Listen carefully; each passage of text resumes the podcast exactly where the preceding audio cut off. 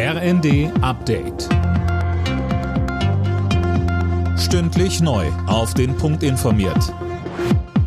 Ich bin Silas Quiring. Die Flutkatastrophe in Westdeutschland zeigt, der Klimawandel hat uns erreicht. Das hat Bundespräsident Steinmeier zum ersten Jahrestag des Unglücks betont.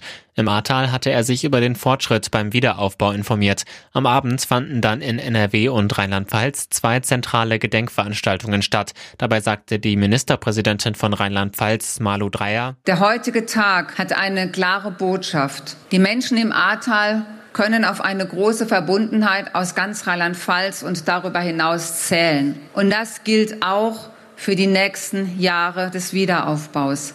Gemeinschaft zeigt sich ganz besonders in schweren Zeiten.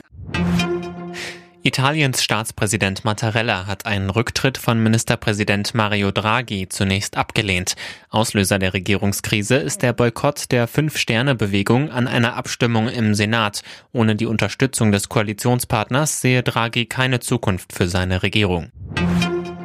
Wegen der drohenden Gaskrise fordern die Kommunen in Deutschland ein weiteres Entlastungspaket. Wenn die Preise um das fünf- bis zehnfache stiegen, könnten das untere und mittlere Einkommen nicht finanzieren, sagte der Geschäftsführer des Städte- und Gemeindebundes Landsberg im ZDF.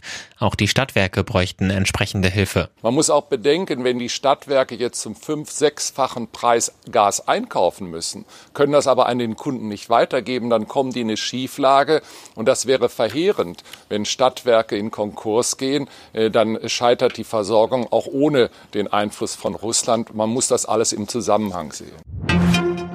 Falschgeld wird immer häufiger im Internet gehandelt. Laut Bundeskriminalamt wird mittlerweile mehr als die Hälfte des in Deutschland ermittelten Falschgelds online verkauft.